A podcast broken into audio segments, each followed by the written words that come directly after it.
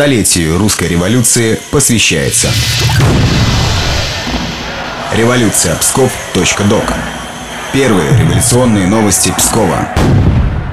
Здравствуйте, граждане свободного Пскова. С вами первые революционные новости Псковской губернии. Мы рассказываем обо всем, чем запомнится 1917 год псковичам. У микрофона гражданин Михайлов и гражданка Витковская. 7 июля. Порховская землевладелица Спиридонова заявляет о самоуправстве властных комитетов и крестьян. Так, в ее имении Марина Дубрава крестьяне отбирают сено и косы, которые теперь, по ее словам, ни за какие деньги нельзя купить. Между тем, в этой деревне находится Спиридоновская женская сельскохозяйственная школа на 100 учениц, подаренная в свое время Министерству земледелия. В другом имении Спиридоновой Вязье волосной комитет остановил сенокос на 4 дня, ожидая продажи лугов крестьянам. Как нам сообщили в губернском комиссариате, не имея казаков и власти налагать взыскания на властные комитеты, они ничего поделать с происходящим не могут. 11 июля. Вчера главнокомандующий армиями Северного фронта генерал Климбовский провел наступление у Якобштата в Курлянской губернии.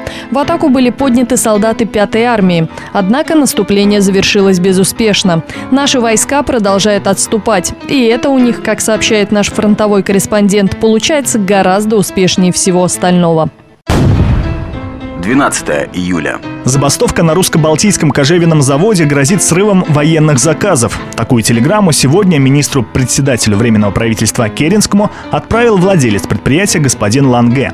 Напомним, забастовка началась неделю назад, когда 67 работниц потребовали повышения дневного жалования на рубль с 2,50 до 3 рублей 50 копеек. Владелец завода удовлетворить требования отказался. В результате сейчас бастуют все рабочие предприятия. А псковские социал-демократы призывают поддержать действия кожевенников и рабочих других фабрик и заводов.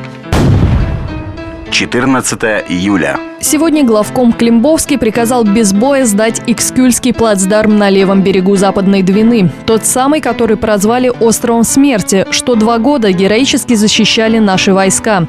Путь на Ригу теперь для немцев открыт. Многие офицеры, уже не стесняясь, вслух говорят о развале действующей армии и пагубном действии приказа номер один Петроградского совета.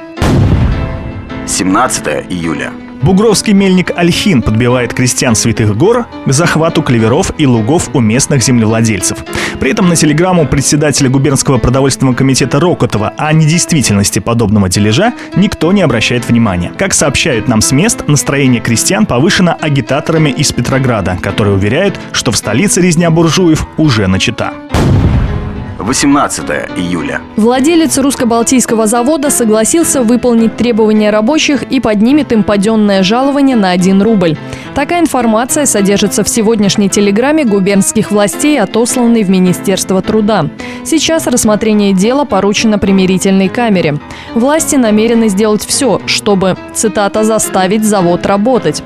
Добавим, на завтра по всей губернии намечен так называемый «железный день», цель которого – сбор металлолома для нужд военной промышленности. 22 июля. Заявление Александра Белина о сложении себя полномочий Псковского губернского комиссара удовлетворено. Как сообщают губернские ведомости, на его место министром внутренних дел назначен председатель Комитета общественной безопасности, присяжный поверенный Иван Никитич Никитин.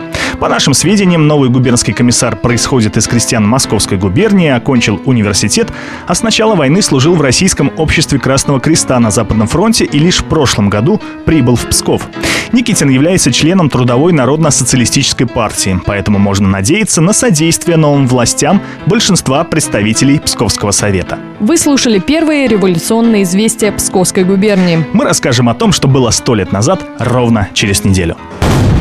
Проект выходит при информационной поддержке Псковской областной универсальной научной библиотеки и Государственного архива Псковской области.